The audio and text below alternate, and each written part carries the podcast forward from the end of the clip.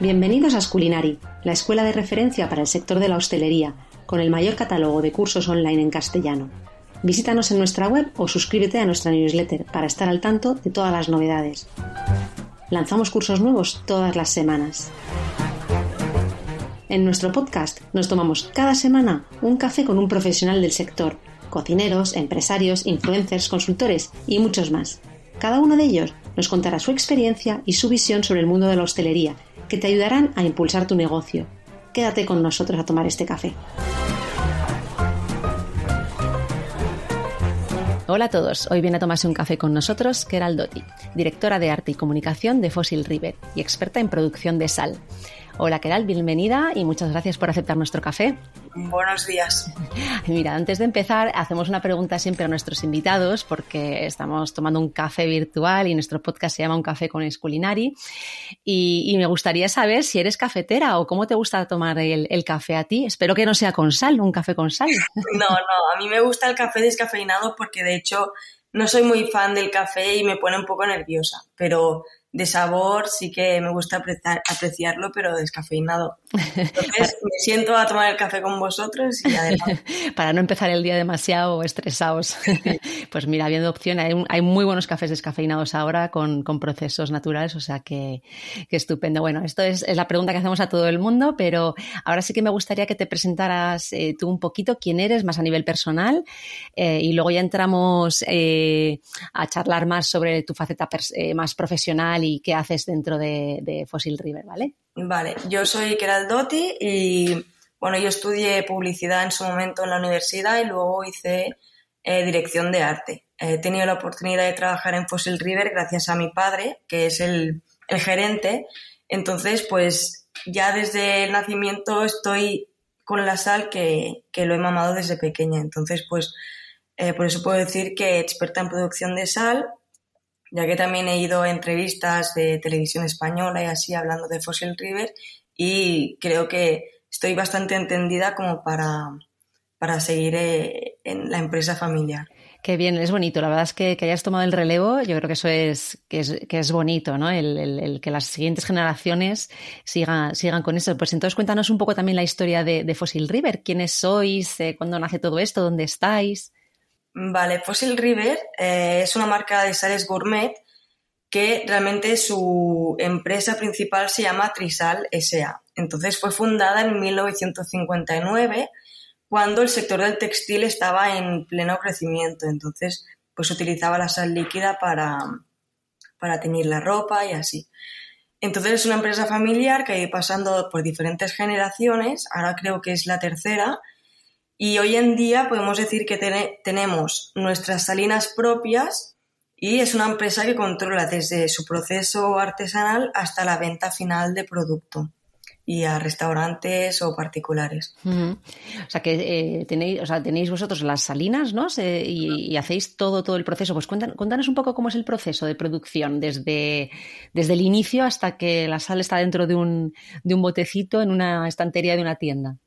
Pues este es el punto que más nos diferencia a Fossil River porque estas salinas que están ubicadas en Villena, Alicante, en el interior, em, existen de hace, o sea, hace 200 millones de años, según la historia, eh, cuando aún habían dinosaurios y tal, España era mar. Entonces, toda esa sal se quedó sedimentada bajo tierra y actualmente pasan unos ríos subterráneos por debajo que va cogiendo estas sales y subyacen en nuestras salinas.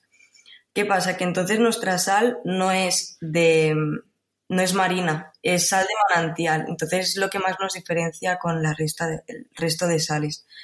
Entonces, pues nada, estas salinas se llenan de agua salada, con la brisa y el sol alicantino, pues se evapora y estos pétalos de sal flotan y así conseguimos la sal escamada. Entonces se recoge artesanalmente se envasa en una producción ética porque contamos con gente con drogodependencia para poder hacer los envasados y que se puedan reincorporar en la sociedad, o sea que tenemos un proceso ético realmente. Y esto, por ejemplo, sería para los pétalos de sal o sal escamada, es nuestro proceso. Pero para la sal fina hacemos todo lo igual con las salinas de Alicante, lo único que el último proceso, el último punto es eh, molemos la sal con un molino de piedra. O sea, podemos decir que nuestro producto es 100% artesanal, sostenible y, y de calidad superior. ¿Y qué diferencia una sal de manantial de una sal marina? La diferencia principal, para quien entiende de sabores, es el, el salado. O sea, una sal marina sala mucho más que, una de, que la nuestra de manantial. O sea, hemos hecho catas, pruebas y tal, y, y, nos han, pues, hemos podido confirmar esta hipótesis, ¿no? Que por mucho que te pases un poco con, con la sal de manantial, solo hace que potenciar el alimento sin llegar a salar del todo. Y también eh, una super diferencia que también tenemos con la sal marina es que la sal, de mari o sea, la sal marina proviene de mar. Actualmente el mar se lanzan al año como 700.000 toneladas, toneladas de microplásticos invisibles al ojo que todo esto lo vamos consumiendo. La sal de manantial, como he dicho antes, proviene de hace 200 millones de años de las salinas, cuando aún los plásticos no existían. Entonces, pues no tiene la misma eh, prob probabilidad de contaminación que una sal marina. Ostras, pues esto sí, es un, un punto interesante. Y, y, también, por ejemplo, sería como más apta para dietas veganas, al no haber estado en contacto con absolutamente ningún animal marino. Claro, a ver, eh, el público vegano eh, se preocupa mucho de dónde proviene lo que está comiendo, le da mucha importancia a, bueno, pues a la calidad del producto y así. Yo creo que tanto una persona claro. vegetariana como no vegetariana podría apreciar Sí, al final es, claro, es, un producto que es consumible por todo el mundo, yo creo, pero que es un valor también diferencial vuestro, ¿no? Que puede ser algo interesante. Te lo digo porque ayer tuvimos, bueno, no sé cuándo emitiremos el, todavía el, podcast de, hoy, pero eh, hace poco tuvimos una, una, una, clase magistral con una de nuestras profesoras de cocina vegana y preguntaban, por ejemplo, por el azúcar, pero efectivamente eh, yo no caí y he caído ahora en, en, en, el tema de la sal, que al final es, sí que está en un, en un contexto, la sal marina está en un contexto donde hay vida animal, ¿no? Entonces esto es un, un buen punto a vuestro favor también para, para el sí. público vegano, claro. Y luego he visto en vuestra, en vuestra web que tenéis eh, una, una, variedad bastante amplia de, de, de sales eh, con, con, diferentes, no sé si se llaman sabores, ¿eh? pero como diferentes sabores, ¿no? ¿Esto cómo, cómo, se trabaja esto o cómo es el proceso de I más D, ¿no? del, del negocio para añadir estos sabores, etcétera? Sí, pues a ver, tenemos una variedad de más de 30 tipos de sabores, como tú has dicho. Tenemos sal con trufa, rallada, sal con cinco pimientas, al pimentón. Aparte de las básicas, ¿no? De pétalos blancos, negros y ahumados, pues tenemos muchísima variedad. Eh, nosotros conseguimos esta variedad, variedad gracias a las mezclas que hacemos, pero son mezclas que no utilizamos ni máquinas ni, ni nada que pueda romper el pétalo de sal, porque es bastante delicado. Entonces lo que hacemos es mezclar manualmente con estos sabores, si es con eh, especies mediterráneas o hierbas aromáticas, pues, pues lo hacemos igual. Y contamos pues con esto, con una producción ética, con gente que no puede reincorporarse en la sociedad, en tener un trabajo estable por drogodependencias, entonces estamos teniendo como, una especie de, de ONG para estas personas y que puedan participar en todo el proyecto. Pues muy bien, la verdad es que, hace falta efectivamente proyectos así, ¿no? Tanto en, en, ética como en sostenibilidad, que luego también abordaremos un poquito el, el, el tema. Y mm, claro, es que además es, eh, lo que es tú, es, un proceso que seguramente haya cambiado poco desde, desde la creación de la, de la empresa, ¿no? O ha habido algo, o sí que ha habido, eh, aunque no haya, aunque no haya intervención de maquinaria, de, o de maquinaria o lo que sea, pero ¿qué cambios ha podido haber para, para modernizar esto? ¿O sigue siendo como se hacía hace 50 años? A ver, realmente la empresa empezó eh, de, una, de un punto de vista más industrial. Entonces se mandaba a fábricas textiles, Ahora actualmente mandamos a panificadoras eh, de grandes marcas porque utilizan sal líquida para, para poder eh, poner en los productos. Pero uh -huh. en este sector más gastronómico el proceso realmente no cambia mucho. Eh, tú recoges la sal de, del agua, ¿no? La sal que flota y entonces se lleva a envasar. Sí que antes seguramente no existían tantos plásticos o los envases quizás eran diferentes, pero realmente el proceso acaba siendo el mismo. Sí. Qué bien. ¿Y el, cómo trabajáis vosotros con el sector de la, de la hostelería? Que me imagino, porque yo, sí que me suena haber, haber visto, ¿no? los, eh, tanto en sobrecitos, etcétera, pero ¿cómo trabajáis? Eh, cuéntanos tú mejor cómo trabajáis con el sector de la hostelería. Sí, eh, a ver, nosotros empezamos a trabajar con el sector de hostelería con los distribuidores más importantes españoles, que son Macro, Grossmarcat o Miquel Alimentación podemos introducirnos en este mercado para la compra así en grande. y, nada, somos la alternativa un poco más eh, económica de, mejor eh, calidad superior que la sal Maldon, por ejemplo, que también están en, estas, estas, plataformas. Eh, también si tenemos un producto que no sé si no lo estamos comunicando suficiente o le tenemos que dar más más importancia a los sobrecitos estos que, nos dices de, mm. de sobres de... Sí, como de monodosis, de monodosis, exacto. Entonces, esto nos gustaría también poder estar presentes en la hostelería en esto, por esto... ¿No, estáis presentes con, los, con las monodosis? Bueno, quizás sí, pero no, no, ah. no, nos llega la información. Mm, pero actualmente sí estamos haciendo ofertas de si compras eh, dos kilos, te regalamos el esto de monodosis. Entonces, Claro, con épocas de COVID también nos interesa más que el producto se pueda dar con más higiene y que cada uno tenga la experiencia de poner encima del emplatado pues la sal que le da el sabor, ¿no? Claro, hombre, al ser además una sal tan especial, eh, tan, em, eh, tan diferenciada, ¿no? Con su proceso manual y, artesanal, etcétera, eh, me imagino, no sé si trabajáis a lo mejor con un sector más alto de la, del sector de la hostelería, de restauración gastronómica o algo así. Mm, no, no sé.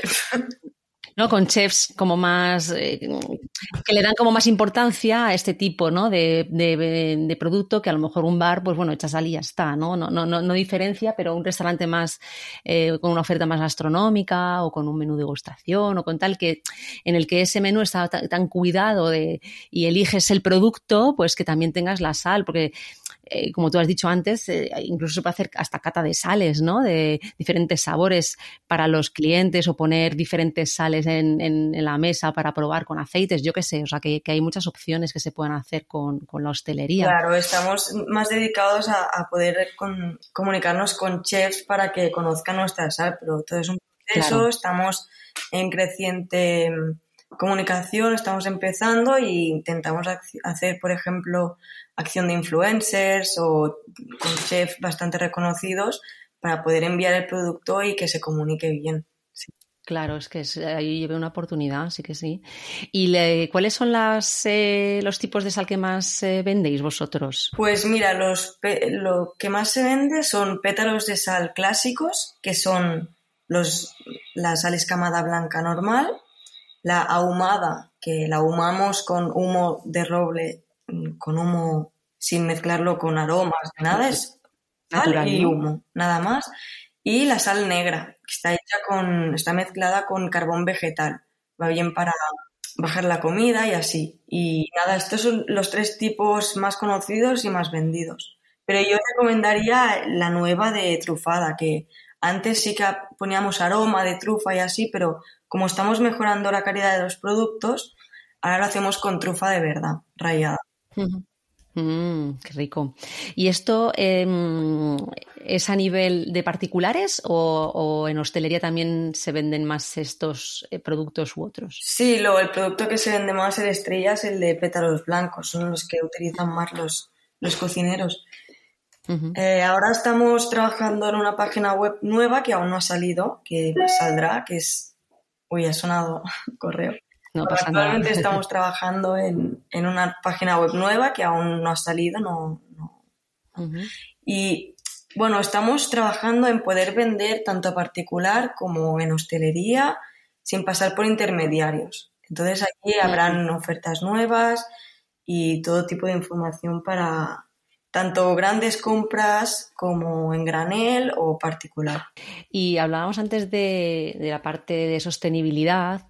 Em, claro, me imagino que vosotros al tener una producción tan artesanal, etcétera, eh, también sois una empresa que, apuesta por, todo esto, ¿no? Sí, claro. ¿O cómo lo trabajáis o qué, o qué medidas tenéis para, para ser una empresa sostenible? Pues mira, anteriormente utilizábamos envases de plástico, de cristal y así, pero la sociedad ya nos pide un cambio de, punto de vista, ¿no? Cosas más sostenibles. Entonces, ya que tenemos un proceso artesanal que no proviene de mar, por lo tanto no tiene contaminación marina o así, pues estamos trabajando nuevos envases sin plástico, o sea, con otros materiales como el cartón, el cristal, eh, también bolsas biodegradables, o sea, unas bolsitas que cuando lo tiras es totalmente compostable, ¿sabes? Está hecho a base de alimento.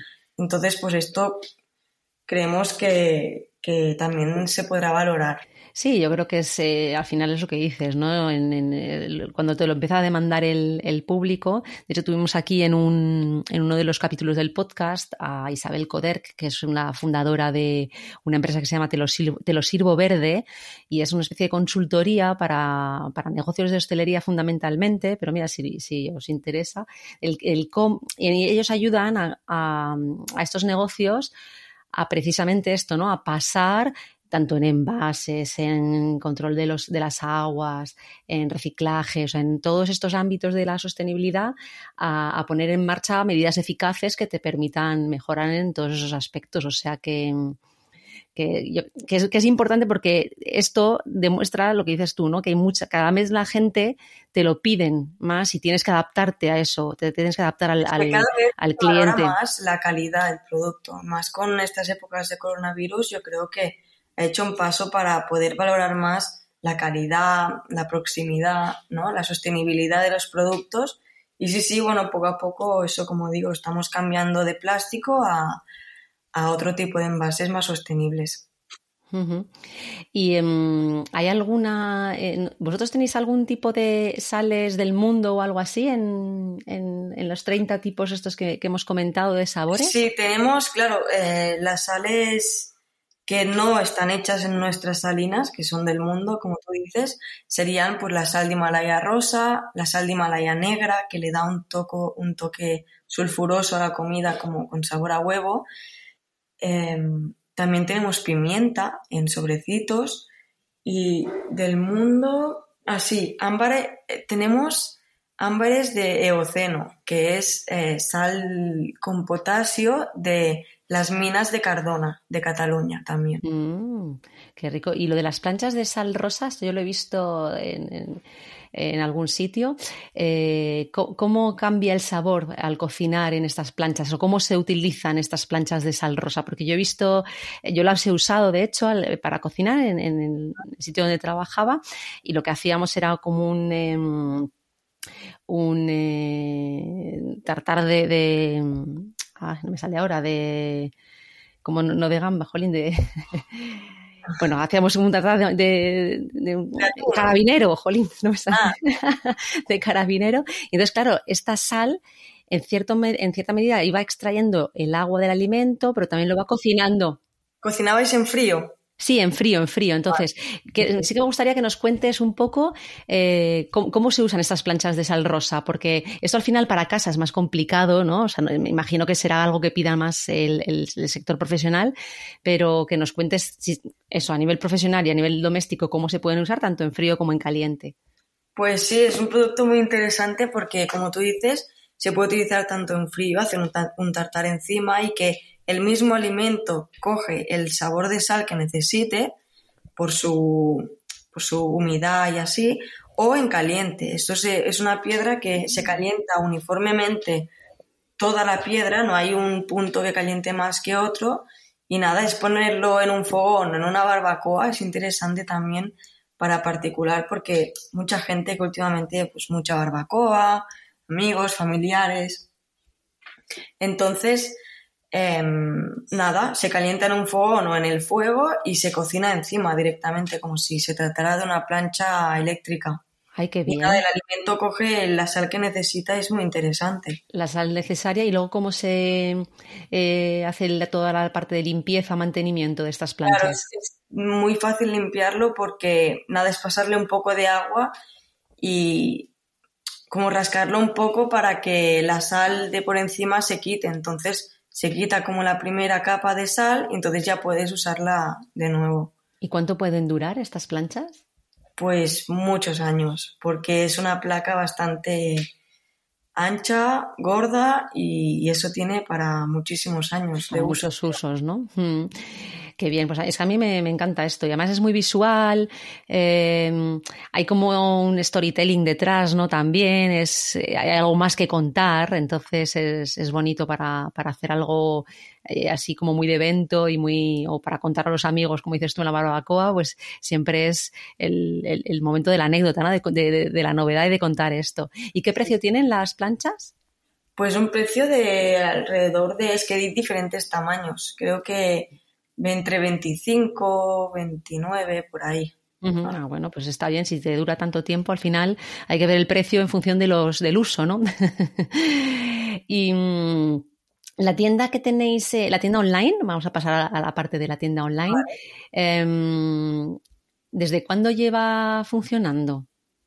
En nuestra tienda online eh, llevamos unos no mucho, creo que unos 5 o 6 años que estamos en el online.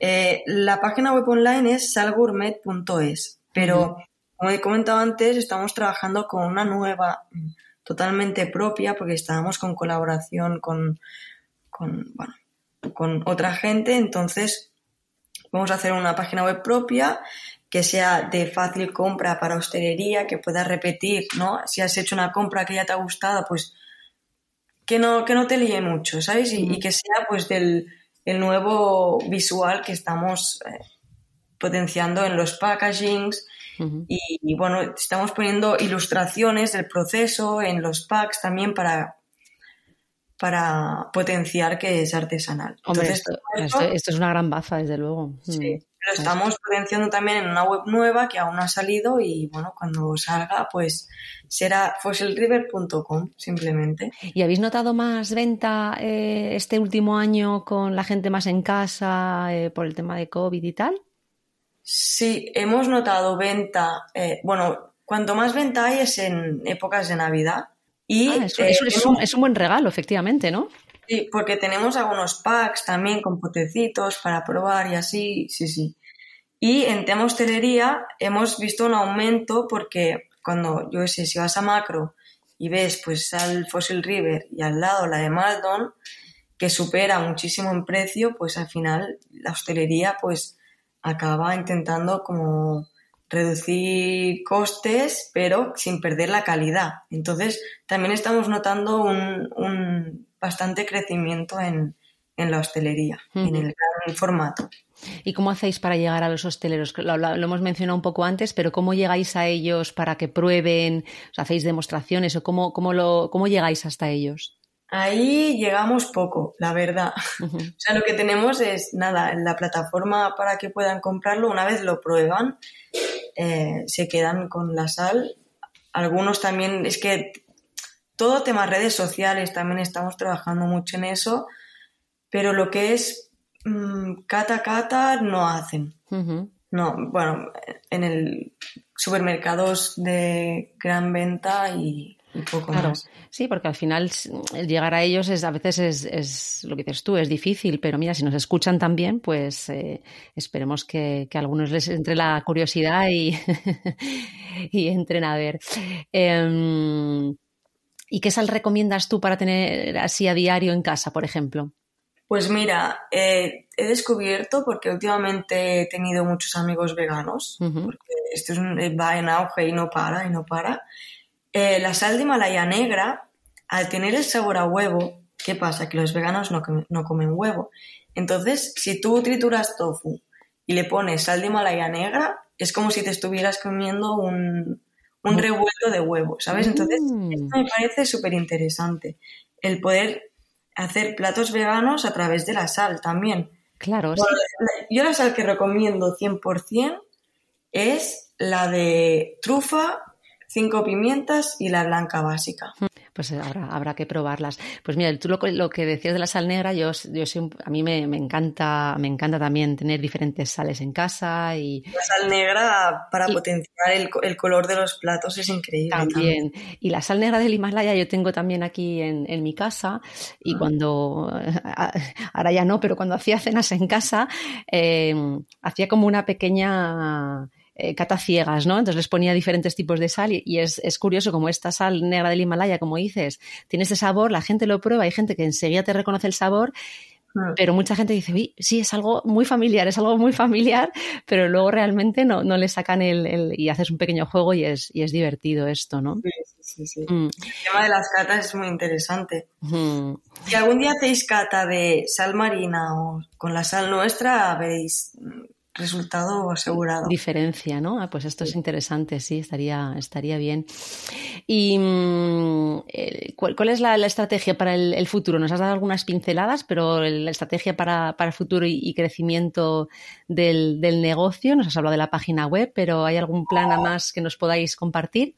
Del negocio de, las, de la sal, ¿te refieres? ¿O de la hostelería? No, no, de la, de la sal, de la sal. ¿Cuál es la estrategia? O sea, ¿cuál es vuestra eh, estrategia para el futuro o vuestra visión de futuro y el, crecimiento de vuestro negocio? ¿Cómo, ¿Cómo, lo veis? Sí, sí, pues potenciar 100% la diferencia entre sal marina. Es que es un beneficio que diferencia del resto de sales, que es que no es marina. Entonces, yo creo que potenciar eso hará que, que pueda tener más notoriedad el producto. Lo que mm. pasa es que hay mucha otra gente o público que es el más carnívoro, ¿no? El que hamburguesas y tal, que también hay mucho de este, de este público que no valora tanto que si es marina o de mar o tal. Quizás valora más la variedad de productos, ¿no? Salen con pimentón, pues para tal tipo de carne a tal temperatura. Entonces, hay que tocar un poquito de todo para, potenciar la marca. No, me parece interesante lo que dices de divulgación, ¿no? Porque eh, mucha gente no conoce estas dos esta diferencia entre la sal marina y la sal de manantial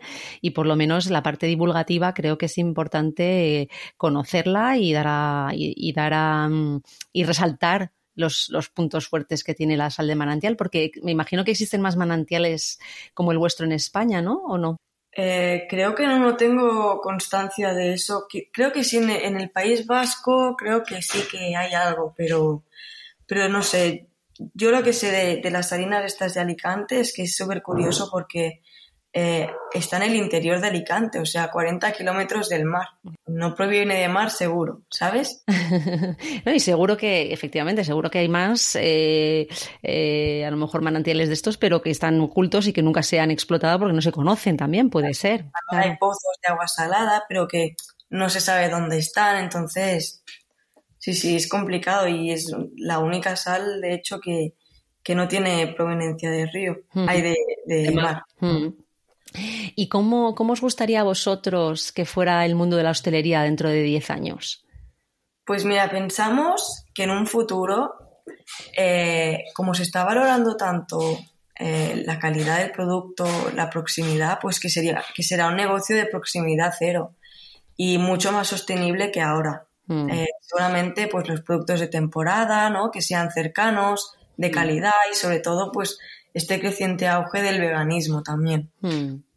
Es cierto, ¿no? no y, esta pregunta se la hacemos a todos los invitados al podcast y, la gran mayoría quiere que vaya hacia este, hacia este mm, camino. O sea que yo me imagino que al final, si muchos quieren algo, pues se conseguirá, ¿no? Y, cuando lo demanda la gente es por, es por algo. O sea que yo, nosotros estamos al 100% también con, con, con esta visión, ¿no? De proximidad, de sostenibilidad, de kilómetro cero, de artesanía, pues como productos vuestros, ¿no?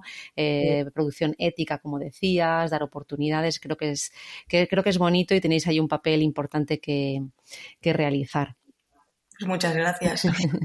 y eh, la, última pregunta que hacemos a, las personas que vienen aquí a charlar conmigo al podcast es ¿a quién, les gusta, ¿a quién te gustaría a ti escuchar en nuestro podcast pues relacionado con la hostelería?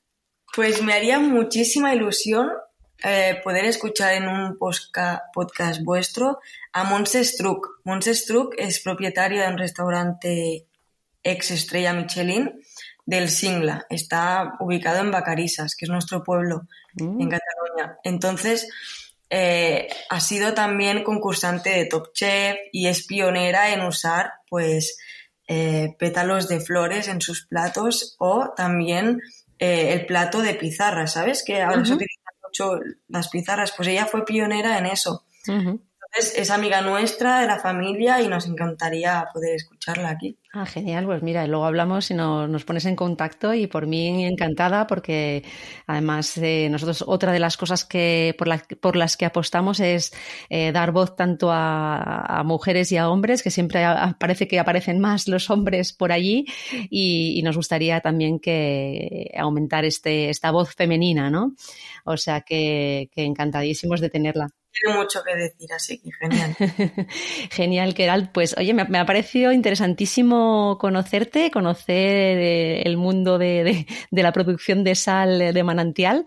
Y, todo lo que nos, has contado me ha parecido muy interesante. O sea que muchísimas gracias por, venir a, tomar este café con nosotros. Pues muchas gracias a vosotros por darnos la oportunidad de expresar todo esto que, que a veces cuesta porque es muy largo y, por escucharnos, sí. Genial, pues nada, ya nos vemos en otra ocasión, esperemos, y por qué no algún día hacer algún mini curso sobre sales. Claro que sí, o cualquier cata, estamos disponibles a cualquier oferta, así que. fantástico, pues eh, un abrazo, Keralt. Muy, muy bien, muchas gracias. Si te ha gustado esta charla, no te pierdas ningún episodio del podcast y suscríbete. Te esperamos cada semana con más invitados.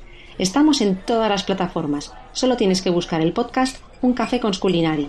Te esperamos también en nuestra página web y redes sociales para que conozcas todos nuestros cursos y a nuestros profesores.